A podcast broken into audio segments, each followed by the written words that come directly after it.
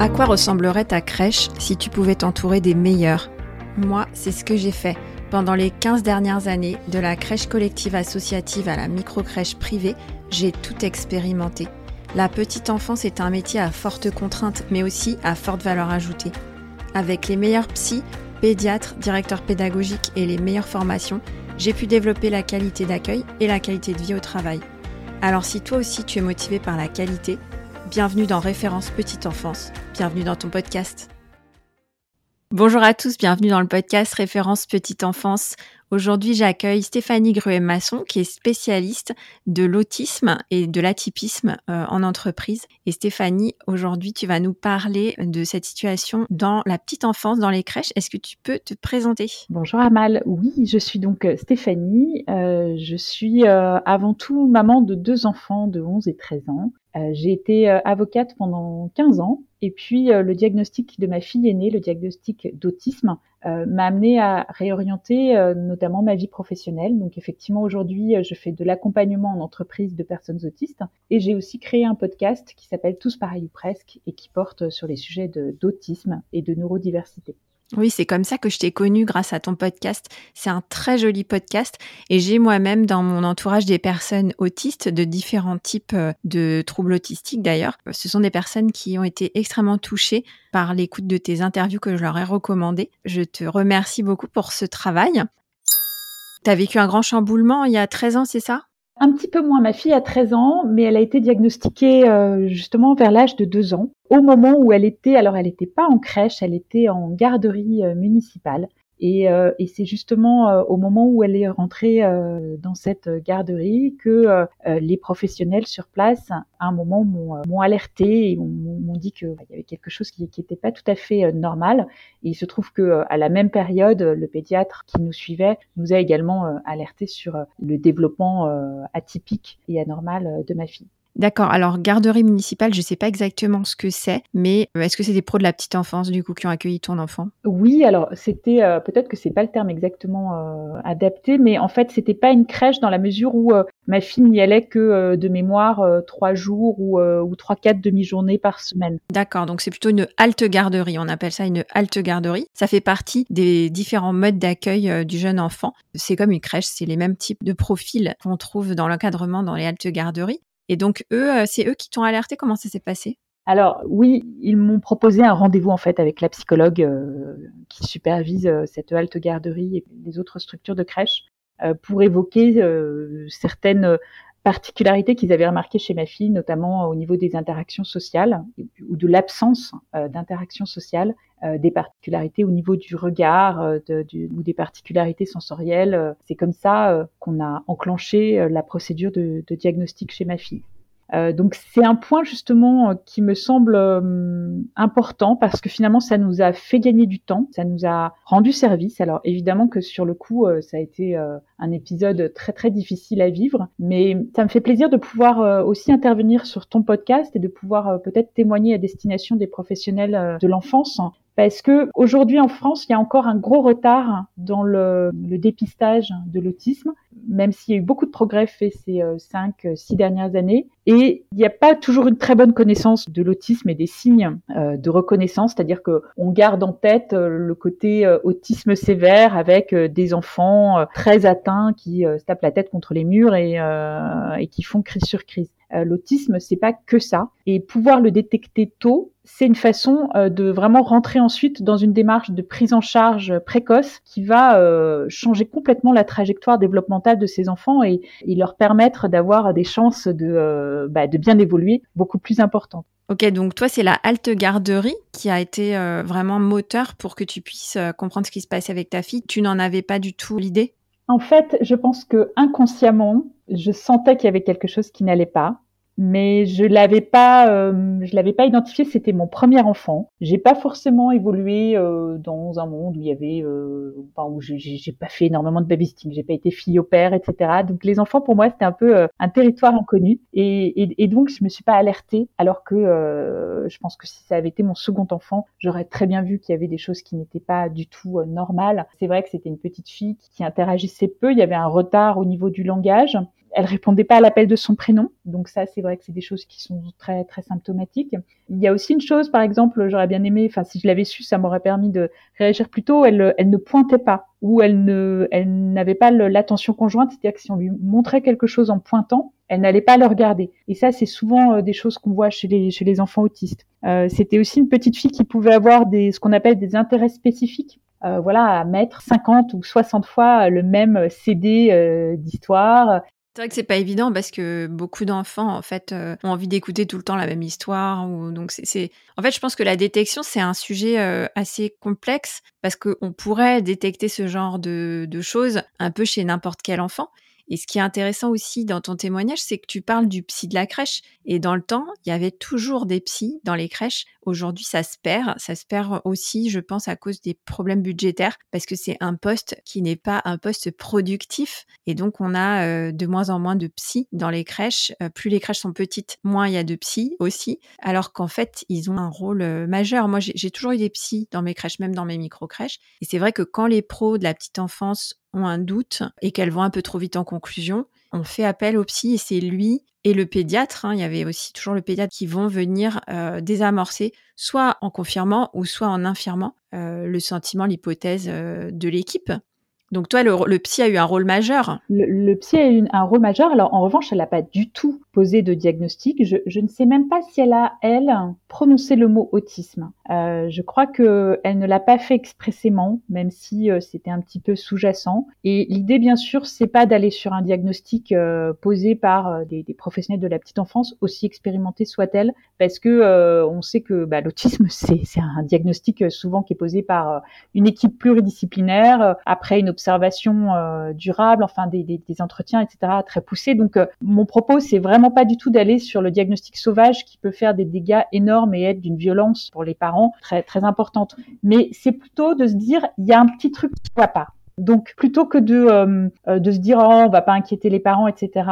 C'est bien. Alors euh, ce que tu dis Amal ben est assez inquiétant effectivement c'est que il y a plus toujours les ressources humaines qui permettent d'avoir cette discussion en interne il faut trouver quand même la façon de, de pouvoir en parler au sein d'une équipe, d'essayer de, de, trouver une personne ressource là-dessus, et puis ensuite d'arriver à, en parler aux parents et je pense que c'est une, une phase qui n'est pas facile parce que je pense qu'il faut pas aller sur quelque chose, comme je disais, de trop euh, définitif. Hein. Euh, on va pas leur dire, écoutez, euh, votre enfant est autiste. On est, on est toutes d'accord au sein de la crèche pour dire que euh, on n'a jamais vu un enfant qui se développait de cette façon-là et que c'est pas normal. Mais plutôt de dire oui, il y a des, y a des petites choses quand même qui nous qui nous alerte. Peut-être que c'est rien, mais peut-être que, euh, enfin, il répond pas euh, à l'appel de son prénom. Euh, il interagit pas beaucoup avec les autres enfants. il fait pas, enfin, tous les petits gestes sociaux, au revoir. Enfin, partir de ce qu'on observe en disant ça nous embête un petit peu, peut-être que c'est rien, mais peut-être que c'est embêtant. Donc parlez-en avec votre pédiatre, posez-lui la question et puis après ben on transfère ça bien sûr au corps médical en espérant que le pédiatre en question soit quand même bien formé à l'autisme, ce qui n'a pas toujours été le cas dans les générations qui nous précèdent. En effet, c'est comment parler aux parents. Donc tu parles bien de partir de ces observations. C'est un des points que j'ai beaucoup abordé avec mon équipe justement. Donc ça, me frappe en fait dans ton témoignage. On appelle ça, nous en crèche, c'est les synthèses d'enfants. C'est dire à ton équipe, on a rendez-vous avec telle maman, faites-nous une, une petite synthèse. La personne qui est au contact de l'enfant sur le terrain, elle va collaborer avec euh, la directrice de la crèche, euh, la psychologue, etc., pour faire part de ses observations. Et c'est ce qui va permettre de faire une synthèse et de pouvoir dire, bah voilà, on a observé tel point, tel point, tel point et tel point. Et donc c'est ce travail-là qui va permettre, comme tu dis, de pas faire de diagnostic sauvage, mais d'être plutôt dans euh, une restitution de ce qu'on a observé et qui va permettre pour le parent, il va, il va utiliser cette restitution pour aller voir euh, le corps médical. Euh, toi, en l'occurrence, le, médecin de famille ne t'avait pas du tout mis sur cette voie-là avant l'équipe de la crèche? On avait une pédiatre qui n'avait rien remarqué. Et en fait, au moment, euh, je crois que c'est quasiment sur la même semaine, ou en tout cas là, vraiment la même période, au moment où la psychologue de la crèche donc, a demandé à nous recevoir, une pédiatre qui était remplaçante était, euh, enfin, on, l'a vu pour un problème bénin, et c'est elle aussi qui a dit il y a un truc qui va pas. Ça s'est passé vraiment sur une période très courte et, euh, et on a dû, on a eu ces deux regards-là euh, qui allaient dans, dans le même sens. Ce que je voulais rajouter par rapport aux professionnels en crèche, c'est que oui, c'est très important de pouvoir compiler et d'avoir une trace de, ces observations, mais pour pouvoir faire les bonnes observations, c'est bien d'avoir aussi une espèce de sensibilisation aux signes de l'autisme. L'avantage, c'est qu'aujourd'hui, on a quand même des ressources par Internet euh, et des ressources fiables, par exemple sur le site de la Maison de l'Autisme, où on a des espèces de grilles qui présentent en fonction de, de, l'âge de l'enfant des petits signes qui doivent alerter. Parce que comme tu dis, Amal, euh, un enfant qui veut écouter euh, 15 000 fois le même CD, en soi, c'est évidemment pas inquiétant euh, d'un point de vue euh, diagnostique. mais en revanche, quand c'est quand il y a ça, plus, je sais pas, une, une alimentation hyper sélective qu'on retrouve souvent chez les enfants autistes, plus encore une fois, comme je le disais tout à l'heure, cet enfant qui répond pas à l'appel de son prénom, on a l'impression que qu'il est sourd et souvent d'ailleurs c'est le premier examen qu'on fait, hein, c'est de vérifier que l'audition est bonne. Euh, un enfant qui regarde pas, qui bon, c'est vraiment d'arriver à avoir ce faisceau d'indices mais pour l'avoir, encore faut-il qu'on ait en, tête quand même un tableau avec euh, les différents signaux d'alerte qui doivent être observés. Je ne sais pas euh, si ça fait partie de, la formation initiale des éducateurs, des éducatrices de jeunes enfants, mais si c'est pas le cas, c'est quand même intéressant de pouvoir euh, accéder à une certaine sensibilisation sur le sujet pour avoir un regard un peu plus affûté sur ces points-là. En effet, dans les crèches, Stéphanie, tu sais qu'il n'y a pas que des éducateurs de jeunes enfants, loin de là, et en plus en ce moment, il y a une pénurie de professionnels qui fait qu'on a des professionnels qui sont de moins en moins formés, avec euh, certes beaucoup de bonne volonté, mais euh, euh, détecter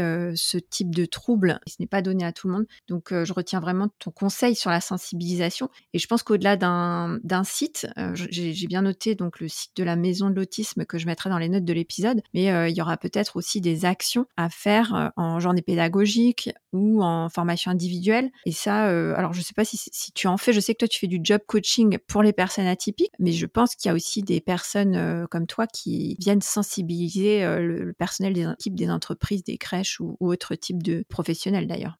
Oui, il y a de plus en plus d'acteurs qui peuvent proposer euh, des sensibilisations de ce type sur des durées qui peuvent d'ailleurs être des durées courtes. Hein. Il ne s'agit pas d'en faire des spécialistes. De toute façon, les auditeurs pourront facilement te retrouver. je mettrai tes coordonnées dans les notes de l'épisode. Toi, ta fille a été diagnostiquée à deux ans. Je ne savais pas si euh, on pouvait accueillir euh, des enfants jeunes déjà diagnostiqués. Moi, pour ma part, en crèche, j'ai pas vu d'enfants diagnostiqués. Mais en fait, dans ton témoignage, on peut imaginer qu'il y a des parents qui vont arriver en crèche avec un enfant déjà diagnostiqué. Donc, dans ces cas-là, euh, qu'est-ce que tu conseilles? Ce que tu dis est très vrai à mal. Jusqu'à présent, il y avait très peu le cas, pour la bonne raison que, comme on l'évoquait, le diagnostic en France était malheureusement posé assez tardivement compte tenu des efforts qu'il y a eu euh, ces, dernières années sur euh, le diagnostic précoce, qui a vraiment fait l'objet d'une action politique très marquée, on a des enfants qui peuvent euh, donc voilà avoir un diagnostic à deux ans. Et c'est vrai que pour ces enfants-là, c'est une extraordinaire chance de pouvoir être intégrés dans une collectivité, pouvoir être inclus dans un mode de garde collectif et de pouvoir développer certaines capacités sociales qui leur manquent en tant qu'enfants autistes. Donc, qu'est-ce qu'on peut faire et comment ça se passe? Alors, l'inclusion, c'est pas facile. On va pas, on va pas se raconter d'histoire, euh, que ce soit à l'école ou même euh, avant, donc euh, à la crèche. Ça demande une, énergie et des efforts de la part de tout le monde. Et en même temps, c'est vraiment, mais tellement bénéfique que, que ça vaut le coup quand même d'essayer de, de, de, mettre le maximum de chances de son côté pour que ça marche. Quand je dis que c'est bénéfique, c'est bénéfique évidemment pour l'enfant concerné, parce que encore une fois, lui, il faut qu'il travaille ses compétences sociales qui, euh, chez les autres enfants, sont complètement, euh, on va dire, naturelles et innées. Et lui, il faut qu'il les apprenne. Donc, il faut qu'on lui propose, qu'on lui offre un, cadre euh, dans lequel apprendre ses compétences sociales. Mais c'est bénéfique aussi pour les autres enfants. Aujourd'hui, il y a la prévalence de l'autisme, c'est entre 1 et 2 donc c'est pas énorme, hein, euh, on, ne va pas forcément en avoir euh, un chaque année, mais dans les crèches, il y en aura forcément. Enfin, tout professionnel de la petite enfance va en rencontrer. Dans les écoles aussi. Et donc ces enfants-là, ceux qui sont euh, accueillis dans une crèche, ben, ils vont ils vont en avoir des, des camarades autistes au cours de leur scolarité. Et plus ils vont être en contact de ces enfants différents, ces enfants a priori un peu bizarres, mieux ils vont être outillés pour, euh, si ce n'est banaliser complètement la différence, au moins y être habitués et on se rend compte que ça change tout quand même euh, dans la vie ensuite d'enfants et aussi d'adultes bien sûr d'avoir été au contact de, cette différence. Voilà, ça c'était le petit euh, le petit côté militant sur le bénéfice de l'inclusion pour tout le monde. Alors bien sûr, le bénéfice de l'inclusion pour les enfants c'est une chose, pour les professionnels c'est une autre paire de manches. Moi, je pense que quand on inclut des enfants très différents, comme c'est le cas des enfants autistes qui quand même nous challenge, hein, on, va, va pas se mentir, il faut pas être tout seul. Donc quand on est euh, directrice de crèche ou quand on est euh, enseignant ou, euh, ou même éducatrice de jeunes enfants, il faut vraiment tout le temps être en équipe, en équipe au sein de la crèche, mais aussi en équipe avec les parents et avec les thérapeutes qui accompagnent l'enfant à l'extérieur, c'est-à-dire l'orthophoniste, psychologue, l'éducatrice spécialisée. Et ce travail en équipe, il va faire toute la différence, là encore, dans, dans l'évolution de l'enfant. Et pour l'avoir vécu, à titre personnel, je crois que, qui est très chouette aussi d'ailleurs en tant que parent, c'est de voir euh, à quel point c'est nourrissant et enrichissant pour, euh, pour chacun des professionnels.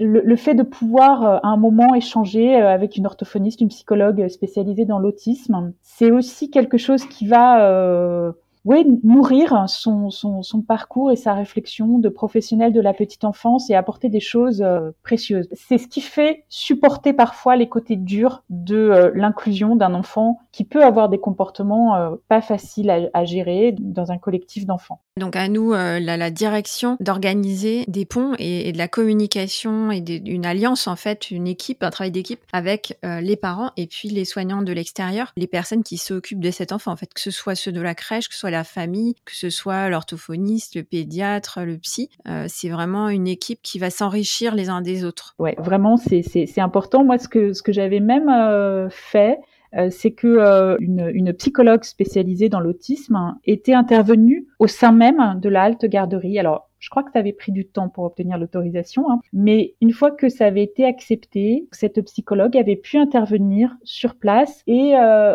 observer euh, l'enfant donc en situation dans un collectif d'enfants et puis apporter euh, voilà des conseils très concrets pour que ça se passe mieux. Et ça, c'est très rassurant pour les professionnels de la crèche, parce qu'ils sont un petit peu guidés et pas laissés à, livrer à eux-mêmes avec un enfant, encore une fois, qui n'a pas du tout le même fonctionnement que les autres et dont on n'a pas le mode d'emploi. Donc les éducatrices de la crèche étaient euh, rassurées. Et puis les conseils qui étaient donnés et qui concernaient ce, petit enfant autiste, ils étaient parfois utiles pour euh, tous les enfants de la crèche. Par exemple, euh, ma fille, elle avait besoin d'avoir un emploi du temps assez structuré. Et, tous les enfants autistes, il faut savoir qu'ils perçoivent le monde d'une façon quand même assez chaotique parce qu'ils comprennent pas l'environnement extérieur de la même façon que nous. Donc, ce qui les rassure, c'est quand il y a une espèce de routine et souvent une routine un peu visuelle, c'est-à-dire on leur, on leur propose un emploi du temps visuel. Donc voilà, là c'est le temps d'accueil, le temps des comptines, après le temps de, du repas, le temps de l'assiette. Enfin, et, et, et, on leur met euh, ça sous la forme d'un petit emploi du temps avec des, des images, des photos, des petits pictogrammes.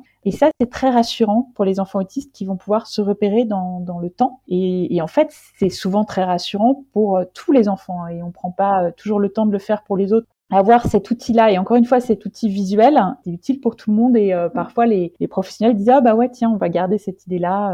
Euh. Ouais alors l'outil visuel euh, pour les, les enfants peut-être pas les tout petits bébés, mais la, la section peut-être des moyens grands. Mais déjà, dans une crèche, pour les professionnels, pour l'équipe, c'est ce qui rassure l'équipe, c'est d'avoir euh, une vision de sa journée, de pouvoir se représenter ce qui va se passer dans la journée. Et grâce à ça, elles arrivent à donner des repères aux enfants.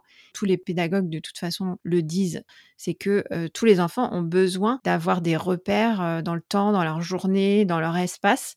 Si on fait ça pour un enfant qui a un trouble autistique, ça va être bénéfique pour tout le groupe et pour, euh, pour la crèche dans son ensemble. Oui, c'est la même chose sur les aspects sensoriels. Euh, les enfants autistes ont des particularités sensorielles qui sont très marquées. Euh, ils vont être parfois hypersensibles à, certains stimuli sensoriels. Alors le plus fréquent, c'est le bruit. Parfois, c'est le mouvement, parfois, c'est euh, les odeurs. Enfin, ça dépend du profil de chaque enfant ce que j'avais, euh, pour le coup, c'était pas dans une crèche, mais c'était dans une maternelle. Euh, une enseignante m'avait euh, dit, mais nous, on a aménagé un petit coin de, de répit, un, espace de repli à l'abri de toutes ces stimulations sensorielles, on se rend compte que, évidemment, on l'avait fait pour l'enfant euh, autiste, mais que euh, plein d'enfants ont envie d'y aller pour se mettre un peu à l'abri. Si un espace accordé euh, en priorité à, l'enfant autiste, mais qui peut aussi être ouvert à d'autres enfants quand il n'est pas occupé par le petit garçon en question. Et dans certaines écoles, alors peut-être dans les, crèches pour les, les, les niveaux 2-3 ans, il y a aussi la possibilité d'avoir accès, enfin l'enfant autiste peut mettre un casque anti-bruit. C'est quelque chose qui est vraiment très utile pour euh, faire baisser de temps en temps le niveau euh, de stimulation sonore et qu'il soit pas en surcharge. Et là aussi, euh, une, une maîtresse avait mis euh, à disposition plusieurs casques anti-bruit et on voyait que d'autres enfants, à un moment dans la journée, allaient spontanément le chercher et le mettre. Et pour moi, c'est des choses qui sont extraordinaires parce que, premièrement, ça montre que euh, bah, les besoins des autres enfants euh, aussi peuvent être satisfaits, les besoins de calme, d'isolement un peu sonore peuvent être satisfaits grâce à ce qu'on a mis en place pour l'enfant autiste. Et en plus, c'est même pas stigmatisant parce que il y en a pas qu'un dans le groupe qui a un casque anti-bruit, mais il y en a potentiellement deux ou trois euh, en même temps ou, euh, ou séparément euh, qui l'ont et donc il n'y a plus vraiment de stigmatisation. Ouais, c'est un, un, outil sympa auquel j'aurais pas pensé. Ah bah le casque anti-bruit, voilà, le, le, le, niveau de surcharge sensorielle baisse et, et on évite des troubles du comportement parfois grâce à ça tout simplement.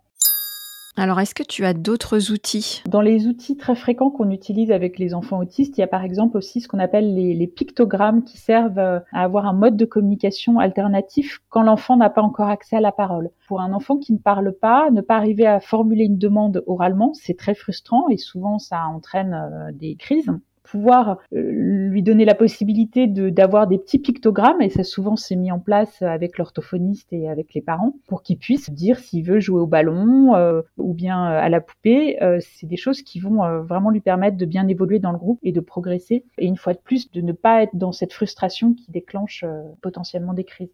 Donc il y a plein de, il y a plein d'outils comme ça, plein de choses qui existent aussi euh, concernant l'alimentation. Euh, ces enfants ont une hypersensibilité, souvent une hypersélectivité au niveau alimentaire qu'on retrouve chez d'autres enfants qui peuvent avoir des troubles d'oralité. Il y a euh, des petits ateliers qui existent, qui sont souvent mis en place avec des orthophonistes sur la, façon de se familiariser avec un aliment, d'abord au niveau de la vue, au niveau du toucher, de l'odorat, et puis ensuite on peut le, lui faire un petit bisou et, le mettre en bouche.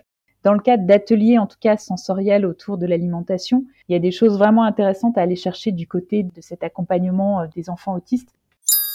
Ce témoignage que tu nous apportes, il est hyper riche. Déjà, tu nous as parlé du moment où l'équipe euh, à la crèche t'a alerté sur le fait que ton enfant présentait euh, pas mal de signes qui, euh, tous cumulés, pouvaient les mener à, t'inviter à consulter de ton côté. Et ce que tu dis, c'est que c'est très dur pour le parent, mais qu'en même temps, ça permet vraiment d'avancer beaucoup mieux. Tu en remercies aujourd'hui, dix ans plus tard, les professionnels qui t'ont mis la puce à l'oreille et grâce à qui tu as pu aider ta fille précocement, comme tu disais que même si c'est dur, il faut quand même affronter cette situation et parler avec les parents tu nous mets aussi en garde contre le diagnostic sauvage en nous rappelant qu'on n'est pas tous euh, formés à ça, on n'est pas psy, on n'est pas là pour diagnostiquer les enfants, mais simplement pour euh, faire part de nos observations. Quels euh, petits signes on a remarqués et qu'est-ce qui nous semble sujet à aller plus loin, à explorer plus loin? Et c'est de ça qu'on va parler aux parents. Mais pour ça, le troisième point que tu as évoqué, c'est qu'il faut sensibiliser les équipes. Bah, il suffit pas juste d'observer les enfants, il faut savoir ce qu'on observe ce dont tu parlais justement, c'était d'un cumul, d'un faisceau d'indices.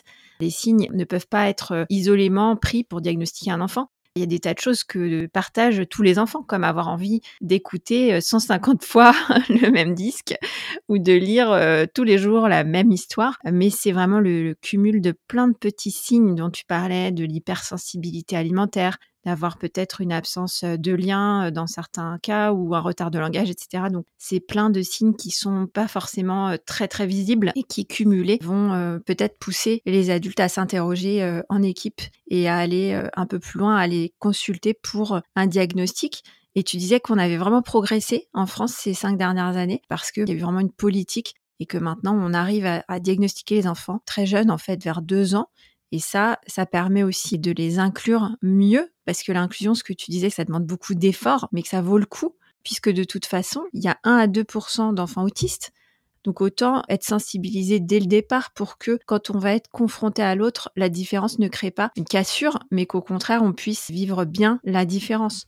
Donc ce que tu nous recommandes surtout, c'est de travailler en équipe au sein de la crèche, mais aussi équipe avec le parent et équipe avec les personnes qui accompagnent l'enfant à l'extérieur.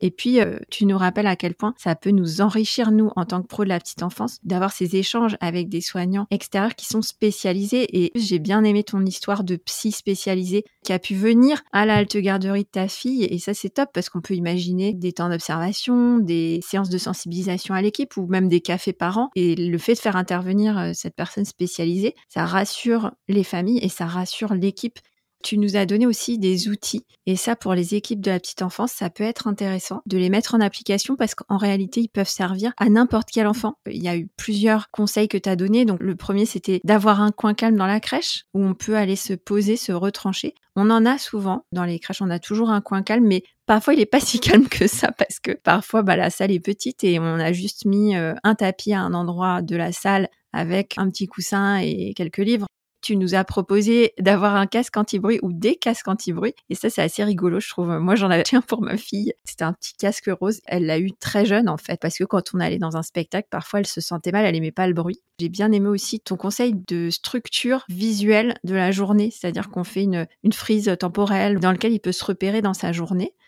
Tu nous as parlé des pictogrammes qui permettent aussi de communiquer avec un enfant qui n'a pas encore accès à la parole. D'ailleurs, j'ai un autre épisode de cette saison avec euh, Isabelle Cotenso qui est spécialiste des signes associés à la parole et c'est un petit peu le même principe, c'est d'avoir un vocabulaire, un répertoire de signes assez accessible, assez simple tu nous as parlé aussi de l'alimentation. C'est un peu plus challenging, un atelier avec un orthophoniste pour se familiariser avec des aliments. Je pense que c'est une piste super intéressante. Je ne sais pas comment on peut le mettre en application, mais en tout cas, le sujet de l'alimentation et de l'hypersélectivité, il est quand même relativement répandu. C'est plein de conseils qu'on peut utiliser facilement dans nos crèches. Ce que je me demandais, c'est comment ça s'est passé pour toi avec ta fille. Est-ce que tu as un témoignage plutôt positif à apporter à des pros de la petite enfance ou à des parents qui peuvent euh, vivre cette situation? Moi, le témoignage positif, c'est que euh, j'étais face à des, à des professionnels qui à la fois m'ont alerté sur quelque chose qui n'allait pas, mais en même temps qui étaient très soutenants et qui euh, m'ont beaucoup parlé des progrès que faisait ma fille. Il y avait une chose aussi à retenir et un conseil à donner, c'est parler des choses positives aussi. Parfois, on oublie quand on est euh, professionnel. Alors, euh, je parle aussi des enseignants un petit peu plus tard dans le parcours de l'enfant, ou des professionnels d'ailleurs au niveau, au niveau médical ou paramédical, mais ne pas oublier de parler d'un progrès, même si c'est un micro-progrès dire aux parents, bah vous savez aujourd'hui, euh, elle a joué euh, pendant euh, une minute trente à pousser la petite voiture avec un autre enfant, c'est quelque chose qui peut faire la journée d'un parent. Tellement ça fait partie des, petites choses un peu extraordinaires lorsqu'on a un enfant autiste qui a vraiment très très peu de socialisation et qui même ne reste pas à côté d'un autre enfant parce que c'est trop compliqué sensoriellement, etc. Voilà, ça c'est un point important et moi j'en ai bénéficié euh, avec les professionnels avec qui j'étais en contact, c'est de parler de toutes ces petites choses quand même qui avancent, même si elles sont très banales pour un autre enfant. Pour cet enfant-là, ça va faire partie des petites choses qui montrent qu'on avance tous ensemble et pour les parents, c'est précieux.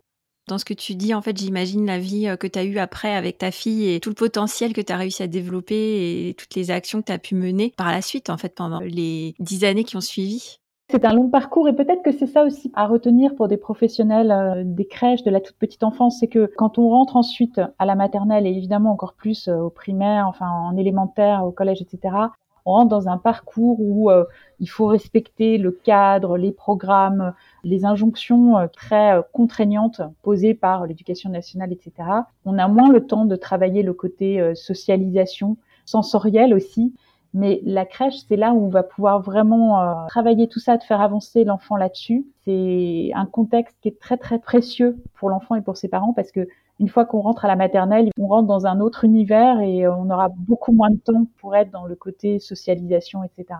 Donc la crèche, c'est un contexte favorable, moins contraignant. Ça, c'est un point euh, hyper positif que les pros de la petite enfance euh, sont ravis d'entendre. Est-ce que tu as autre chose à ajouter pour conclure cet épisode? Alors peut-être une toute dernière chose, il y a encore euh, dix mille choses. Euh, une chose qui me tient à cœur, c'est parfois aussi la place des frères et sœurs. J'imagine que parfois, quand on vient chercher le, petit enfant, on est accompagné du grand frère, de la grande sœur. Et j'aurais envie de dire, euh, faites attention à eux, au sens, demandez-leur parfois comment ils vont. C'est souvent des, frères et sœurs qui doivent être beaucoup dans la suradaptation, qui doivent aller bien, parce que les parents sont déjà inquiets pour le, petit frère ou la petite sœur, donc eux-mêmes, ben, il faut qu'ils aillent bien il y a, y a, vraiment un, sujet sur ces fratries qui, euh, qui, ont parfois du mal à trouver leur place. Euh, j'ai fait un épisode dans le cadre du podcast vraiment sur ce sujet-là. Euh, j'ai été vraiment très émue en entendant leurs témoignages qui sont à la fois pleins d'amour et aussi de temps en temps pleins de ras-le-bol et de colère vis-à-vis d'une situation un peu injuste.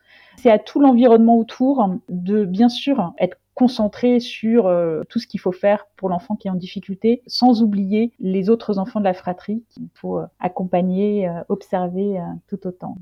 Leur prêter une petite attention, leur dire bonjour et ne pas les oublier. Leur montrer qu'en tout cas, on, on leur pose la question et qu'on s'y intéresse. Moi, j'avais entendu cet épisode et j'avais été très touchée aussi. C'est un très bel épisode que je recommande aussi aux auditeurs.